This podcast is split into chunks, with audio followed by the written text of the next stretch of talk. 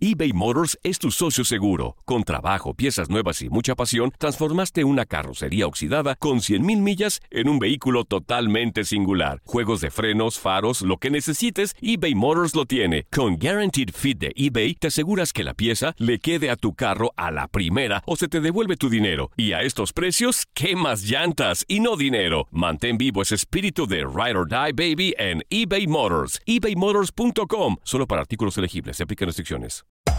Hacer tequila, Don Julio, es como escribir una carta de amor a México. Beber tequila, Don Julio, es como declarar ese amor al mundo entero. Don Julio es el tequila de lujo original, hecho con la misma pasión que recorre las raíces de nuestro país. Porque si no es por amor, ¿para qué? Consume responsablemente. Don Julio Tequila, 40% alcohol por volumen, 2020. Importado por Diageo Americas, New York, New York. Boost Mobile tiene una gran oferta para que aproveches tu reembolso de impuestos al máximo y te mantengas conectado. Al cambiarte a Boost, recibe un 50% de descuento en tu primer mes de datos ilimitados. O, con un plan ilimitado de 40 dólares, llévate un Samsung Galaxy A15 5G por $39.99. Obtén los mejores teléfonos en las redes 5G más grandes del país. Con Boost Mobile, cambiarse es fácil. Solo visita boostmobile.com. Boost Mobile, sin miedo al éxito. Para clientes nuevos y solamente en línea, requiere AroPay. 50% de descuento en el primer mes requiere un plan de 25 dólares al mes. Aplican otras restricciones. Visita boostmobile.com para detalles. Hay gente a la que le encanta el McCrispy y hay gente que nunca ha probado el McCrispy. Pero todavía no conocemos a nadie que lo haya probado y no le guste. Para pa pa pa. Bienvenido al mágico mundo del deporte. Escucha, participa y sé parte del deporte mundial. Búscanos en Euforia o tu plataforma favorita y síguenos para que estés siempre bien informado con lo mejor de tu DN Radio.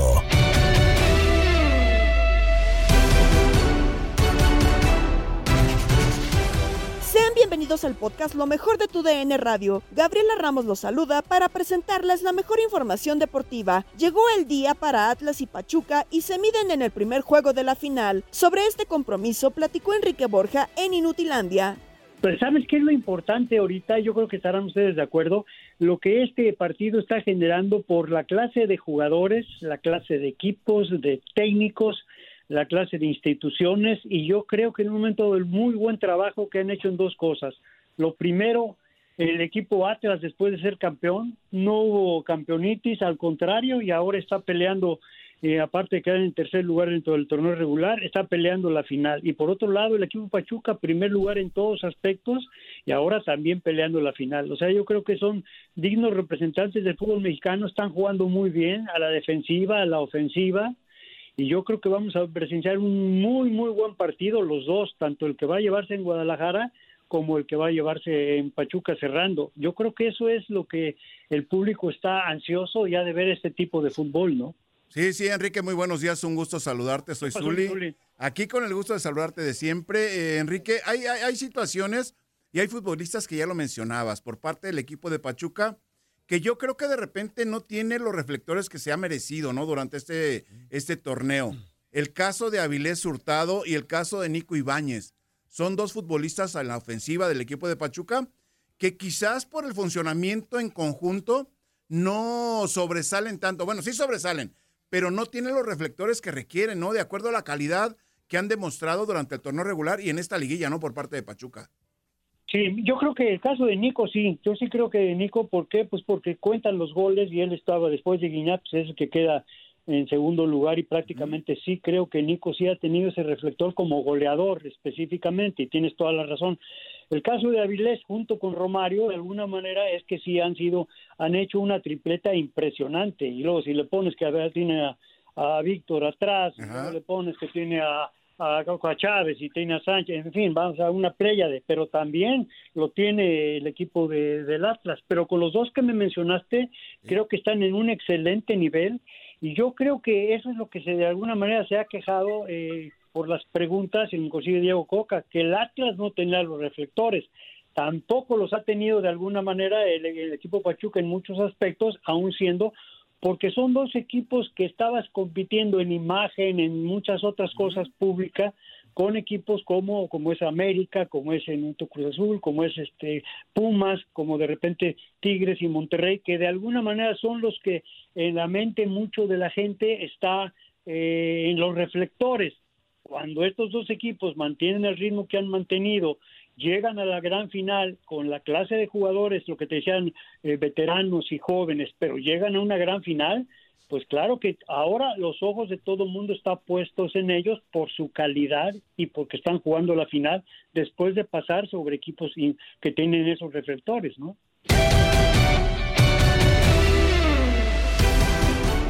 Tigres ya sabe las sanciones impuestas por alineación indebida en la semifinal ante Atlas y los comentarios llegaron a Fútbol Club con Julio César Quintanilla, Emilio Fernando Alonso y Javier Zuli Ledesma. El tema de Tigres, pasaron ya algunos días, yo, yo creo que la comisión disciplinaria, no sé qué tanto revisó, estaba más que clara la alineación indebida eh, por jugadores no formados en México, solamente quedaron dos formados en México cuando se dé el cambio de Toubán que entra en el segundo tiempo por Uguayala, y, en ese momento lo que declaró Miguel Herrera terminando el partido, así de fácil, fue esto, vamos a recordarlo, vamos a escucharlo. No soy qué fan de buscar eh, sangre ustedes, pero bueno, ya los conozco. Eh, yo se los dije desde el día del partido, el único responsable de toda la parte deportiva soy yo. No hay que buscar quién, quién tiene que estar, yo soy el responsable en la parte deportiva. Y hoy agradezco estar con esta directiva que me ha respaldado, que ha respaldado el proyecto, con estos jugadores que se han matado respaldando lo que hemos hecho. Y por supuesto con esta gran afición que no ha hecho más que apoyar al equipo. Y bueno, pues tendré que reconocer mi error. Como lo dije desde el primer día, me equivoqué. Desafortunadamente, por el afán de estar buscando el partido, de ir a buscar eh, eh, los goles, y como se los expliqué ese día después del partido, se los expliqué con lujo de detalles cómo iba a ser la situación y desafortunadamente vino eh, una situación que me hizo cambiar, que no la tenía yo pensada y me hizo cambiar en el momento, se las expliqué, tú estuviste aquí en la conferencia de prensa y la oíste, entonces me parece que no es buscar quién, quién es el yo soy el responsable. Después, eh, por supuesto, hay mucha gente que trabajamos aquí, que tenemos que estar atentos todos, pero no es que a uno, a otro se nos fue, se nos fue a todos. La parte del área técnica, de los que estamos en la cancha, de los que están arriba, eh, de mi cuerpo técnico, todos. Pero el responsable soy yo. Simplemente, todos no busquen eh, vueltas. y reitero, más orgulloso que nunca de saber que estoy en una gran institución, en una gran institución, que hoy respalda lo que hemos hecho, que se basa en la parte deportiva, en lo que se ha logrado, en lo que hemos eh, trabajado, eh, sabiendo que iba a ser un cambio sustancial totalmente de lo que venían trabajando los muchachos a lo que hoy trabajan eh, y que nos ha ido dando resultado, ¿no? Y que cada día estamos más cerca de conseguir el objetivo que nos hemos trazado porque los números son espectaculares y todo lo que han mencionado Mau y Toño han sido extraordinarios, pero nos falta pues, coronarlo y cada día estamos más cerca y vamos a seguir comprometidos y eso a mí me compromete mucho más de, con la afición, con la directiva, con mis jugadores, a estar mucho más atento, mucho más concentrado y por supuesto tratar de seguirles entregando esta, esta actitud de los muchachos, esta determinación, un equipo que no baje los brazos, un equipo que represente lo que realmente significa ser un tigre, ¿no? Y, lo, que hemos hablado siempre, ¿no? Entonces, no le busquen por otro lado, o sea, se los dije desde el día del juego y no le busquen por más lados, ¿no? Así es, tajante y simple, ¿no? A ver, mi querido Emilio, con la experiencia que tenemos los tres, afortunadamente, hay bastante experiencia ahora en la mesa de Fútbol Club. ¿Así de fácil? ¿Me equivoqué y ya? O sea, ¿qué hubiera pasado, Emilio, si, si la mano, que muchos dicen que Quiñones se ayuda un poquito con la mano para controlar el balón y luego filtrarle el pase a Aldo Rocha, se señala esa mano, Atlas no hace el gol y resulta que Tigres gana el partido en el marcador global y se instala en la gran final del fútbol mexicano, ¿estaría hablando igual Miguel Herrera? ¿Estaría reaccionando igual la directiva de Tigres? ¿Qué piensas, mi querido Emilio? No lo sé, no lo podemos saber porque no pasó, Julio César, no lo podemos saber. Lo que sí es un hecho que la gente que tiene Miguel ahí a un lado, pues ¿en qué le ayuda entonces? O sea, me refiero a Álvaro Galindo y a la gente que tiene ahí como auxiliares, ¿no? Le deberían de decir, señor, no podemos, ya si metemos a Tobán ya nos pasamos del límite de, de jugadores no formados en México. Se lo tienen que decir, ¿eh? Claro. Que igual este, los técnicos se molesten cuando les hacen ver sus errores, pero se lo tienen que decir, señor, no podemos, ¿eh? Se nos va a ir el partido. Este, si nos pasamos de un jugador aquí no formado en México, nos puede costar caro. Nadie se lo dijo a Miguel, Yo le pregunté a los expertos que tenemos en arbitraje en nuestra empresa si los árbitros o el cuarto árbitro no pudo haber dicho también, señor, ya no puede, y me dicen, no, para nada, ellos no están para eso, para eso están los auxiliares y el cuerpo técnico son los que tienen que saberlo, el, árbitro está para impartir justicia, tratar de impartir justicia y no para decirle, sabes que ya no puedes. Entonces, este, no sabemos qué, qué podría haber reaccionado la directiva de Tigres si les, si les cuesta la eliminación. Afortunadamente para ellos la perdieron en el campo, ¿no? Porque el Atlas les ganó bien. Y ya esto nada más es este, pues harina de otro costal. Creo que Miguel hace bien en reconocer que él fue el que se equivocó, no culpa, no busca culpar a nadie. Hace bien, me parece, eso habla ya de la madurez que ha ido adquiriendo con el paso de los años. Pero sí, ojo con eso, ¿eh? que le puede pasar a cualquiera. De hecho, ya ha pasado varias ocasiones en el fútbol mexicano. No es la primera vez que pasa, ¿eh? Sí. Recordemos lo que no es la primera vez que pasa. Sí, lo vivió América también con aquella alineación indebida de Federico Viñas, también contra los eh, rojinegros del Atlas. Y, pero hablando de, de lo que... Voy alguna ocasión también como director técnico, ¿eh? Sí. Y es que yo entiendo los entrenadores, están tan metidos en el partido y en lo suyo que de repente en lo último que piensas, ah, caray, ¿puedo meterlo o no puedo meterlo? Aunque te digo, para estar la gente que tiene ahí al lado, ¿no? No para que le digan como tú la veas, porque luego preguntan, ¿y cómo ves? Como tú digas. No, pues no te llevaron para eso, no te llevaron para ayudar y colaborar. Hay que decirle, señor, no podemos, ojo, que no podemos. Nadie se lo dijo y bueno, se les fueron las cabras para el monte. Y ahora pues van a recibir esta sanción, ¿no? El partido de por sí ya lo habían perdido, nada más que ahora lo pierden 2 a 0 y Guiñac no puede tener esos goles más a su cuenta. Ya los tendrá en próxima figuilla, seguramente habrá que esperar a ello. De acuerdo. A ver, mi querido Zuli, tú fuiste director técnico. ¿Coincides con lo que dice Emilio, que un director técnico está tan metido en, en, en, lo suyo, en, buscar acá dónde le movía para eh, que llegaran los goles, que se le pueden ir este tipo de situaciones? Mira, más que nada conocemos la personalidad de Miguel Herrera, ¿no? Él no se mide, él no piensa de repente en lo que le dicen los auxiliares o sus asistentes en un momento dado. Él impone su punto de vista y lo lleva a cabo a como de, lugar, ¿no? Independientemente de los resultados que conlleven estos movimientos, como esta alineación individual en la cual incurrió.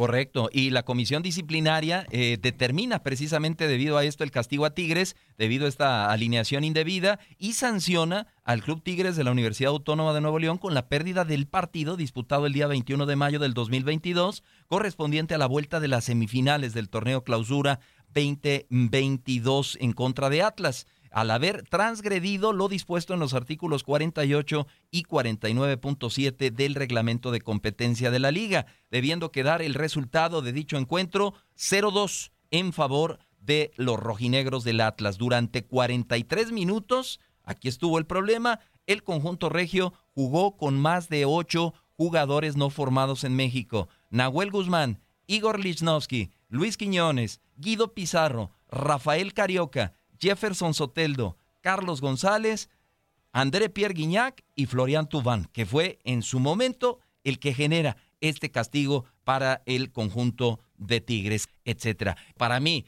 el arquero más protagonista y, y, discúlpenme la palabra, más payaso del fútbol mexicano es Nahuel Guzmán. Y también para él hubo una sanción, Emilio. ¿Por qué? Porque se refirió a la gente del arbitraje como sinvergüenzas, corruptos pedazo de corruptos. hombre, coincido contigo, Nahuel, este es un buen arquero, pero también hace muchas payasadas en el campo, ¿no?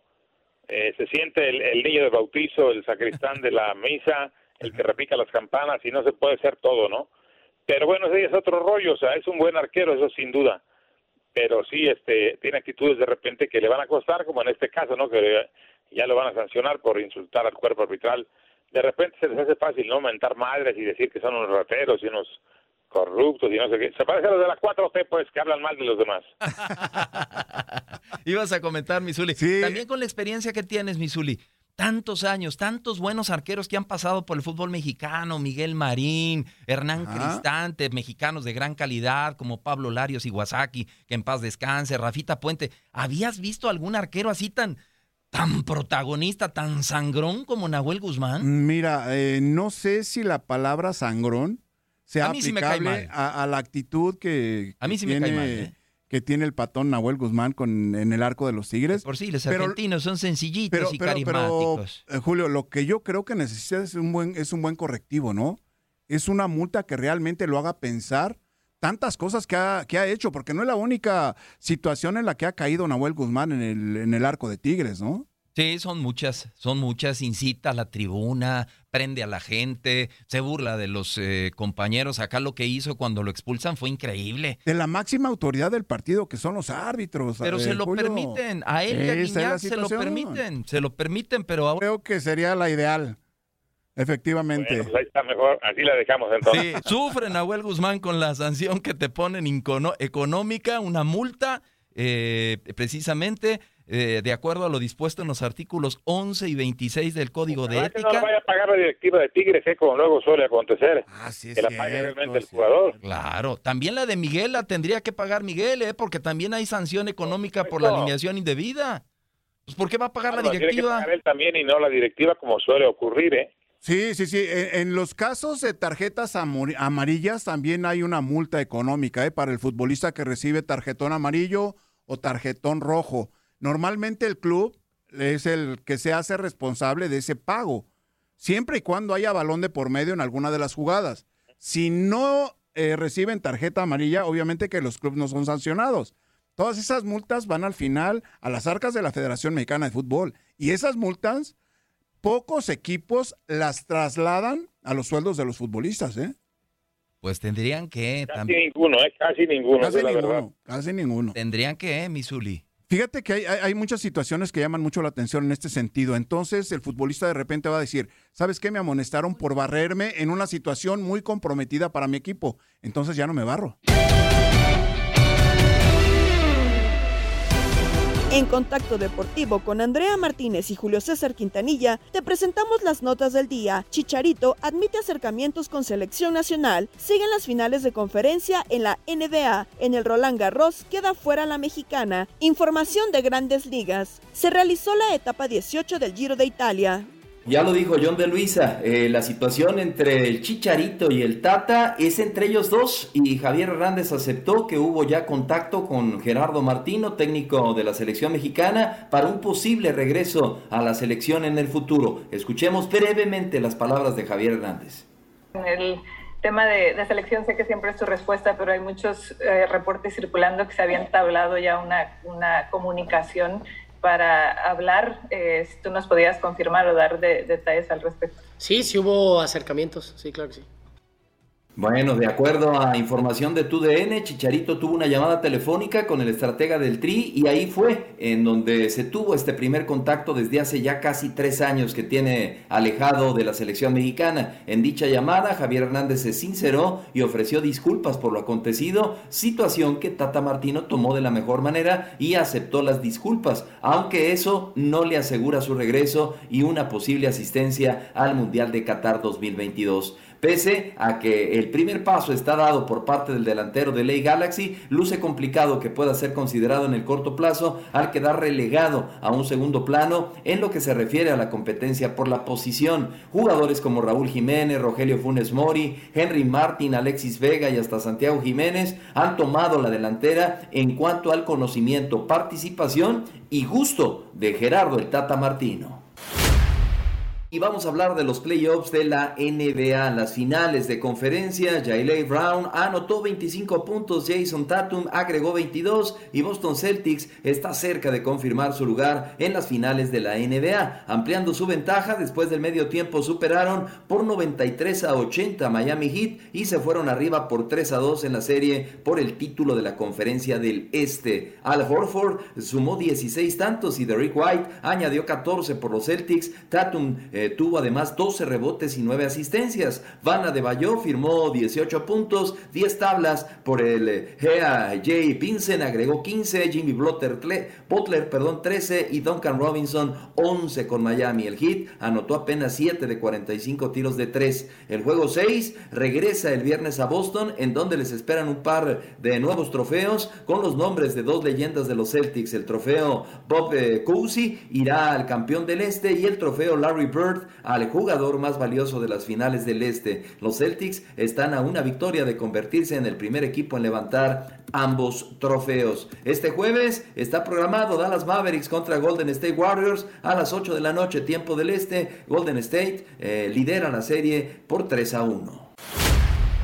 Estamos de regreso en Contacto Deportivo. Muchísimas gracias por seguir en nuestra sintonía. Y es momento de hablar del deporte blanco porque hay actividad en Roland Garros, el segundo Grand Slam del año, el Grand Slam de tierra batida. Ya hay duelos definidos para la ronda de 32. Cada vez están más cerca las fases finales de este Grand Slam. Algunos de los encuentros ya confirmados. Grigor Dimitrov se estará enfrentando a Diego Schwartzman.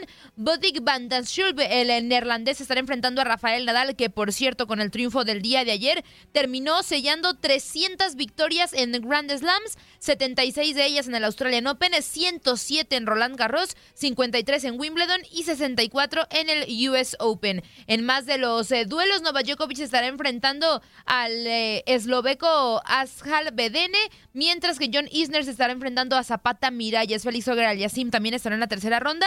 Cameron Norris se enfrentará a Karen Kachanov. John Isner se estará enfrentando, ya lo habíamos mencionado, a Zapata Miralles. Alexander Zverev se enfrentará a otro estadounidense. Son tres estadounidenses al momento en esta tercera ronda de Roland Garros. Brandon Nakashima será el que se estará enfrentando al alemán, mientras que Sebastián Corda se estará enfrentando a Carlos Alcaraz, que ayer ganó su partido después de remontar a dos sets y, de, y bueno, declarar, declaró después de su partido que se sentía listo para ganar su primer Grand Slam. Otros duelos confirmados, Simone contra Marin Cilic y quienes están esperando Rivac es Miomir Keshmanovic y también Casper Ruud. En el tema femenino también ya hay algunos duelos de tercera ronda definidos que se llevarán a cabo mañana viernes. Amanda Nisimova se estará enfrentando a Carolina Muchova, Belinda Bencic jugará contra Leila Fernández. Fernández, perdón, Coco Goff se estará enfrentando a Kaya Kanepi, que diera la sorpresa al llegar a los cuartos de final del Australian Open. Elis Mertens también se estará enfrentando a la tenista rusa Bárbara Granchova.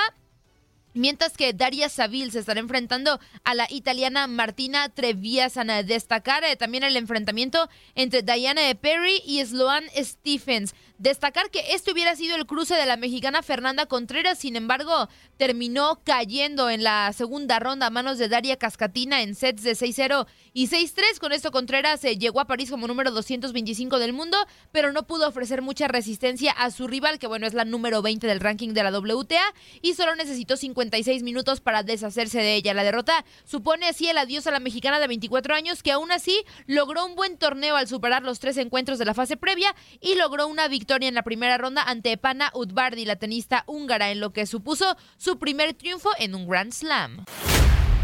Bien, y vámonos ahora con la información más destacada de las grandes ligas con nuestro compañero Luis Quiñones.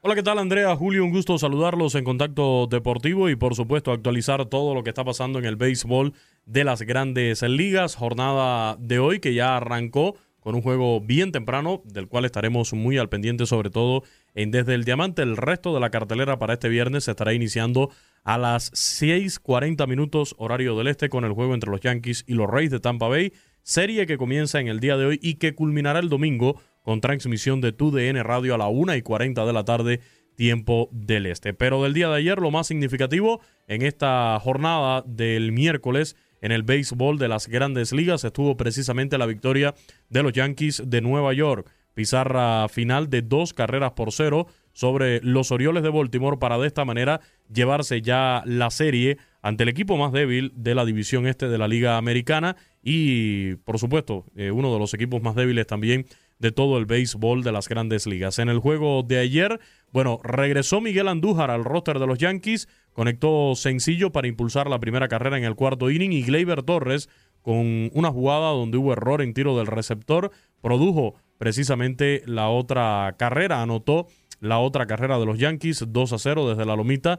En el día de ayer, el bullpen de los Yankees respondiendo y apoyando a JP Shears, que fue el pitcher abridor, logrando su segunda victoria sin derrotas en esta temporada. Hoy el abridor por los Yankees será el cubano Néstor Cortés Jr. en el primer juego contra los Rays de Tampa Bay. Los Yankees llegaron a 31 victorias con 13 derrotas en esta temporada de grandes ligas. Mientras tanto, los Dodgers de Los Ángeles perdieron por la mínima ayer una carrera por cero ante los Nacionales de Washington. La derrota para el mexicano Julio Urias tiene este año tres ganados, cuatro perdidos. El zurdo mexicano, sin embargo, ayer tuvo una muy buena salida del mexicano Julio Urias. Trabajó durante seis entradas completas en las que solamente permitió esa carrera limpia, la única del juego. Cuatro imparables, regaló tres boletos y ponchó a tres. Sin embargo, ayer la ofensiva de los Dodgers estuvo dormida no pudieron anotar ni siquiera una carrera en este desafío. Para los Dodgers, derrota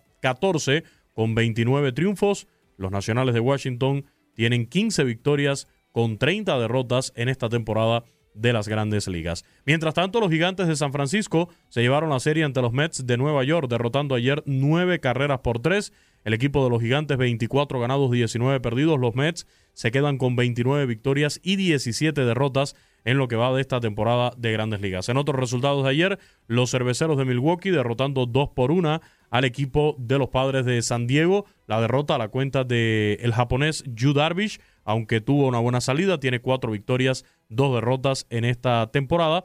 Y en otras series de interés que también estuvieron en transcurso durante la jornada de ayer miércoles, los White Sox de Chicago derrotando 3 por 1 a los Medias Rojas de Boston y los Astros con la victoria dos carreras por una sobre los Guardianes de Cleveland. Más detalles esta tarde en Desde el Diamante y la invitación para lo que van a ser nuestras próximas transmisiones del béisbol de grandes ligas en TUDN Radio el domingo a la 1 y 40 minutos. Estaremos iniciando transmisiones desde la 1 de la tarde.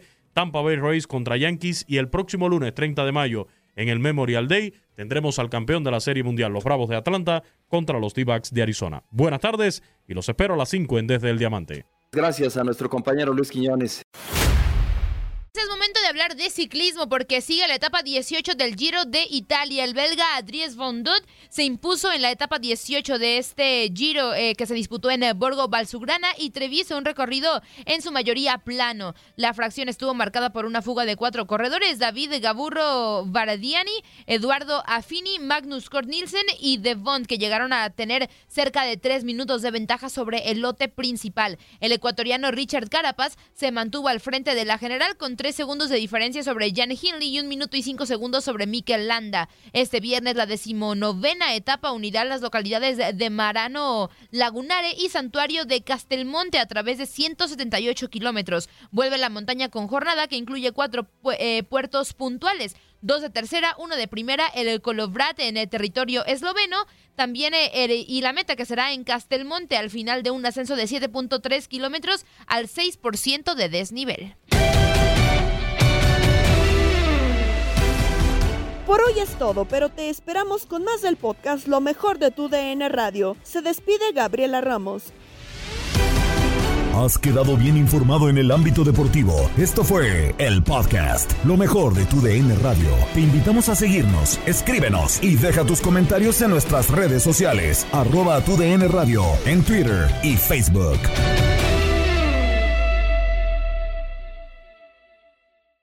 Boost Mobile tiene una gran oferta para que aproveches tu reembolso de impuestos al máximo y te mantengas conectado. Al cambiarte a Boost, recibe un 50% de descuento en tu primer mes de datos ilimitados. O, con un plan ilimitado de 40 dólares, llévate un Samsung Galaxy A15 5G por $39.99. Obtén los mejores teléfonos en las redes 5G más grandes del país. Con Boost Mobile, cambiarse es fácil. Solo visita boostmobile.com. Boost Mobile, sin miedo al éxito. Para clientes nuevos y solamente en línea, requiere AroPay. 50% de descuento en el primer mes requiere un plan de 25 dólares al mes. Aplican otras restricciones. Visita boostmobile.com This is the story of the one.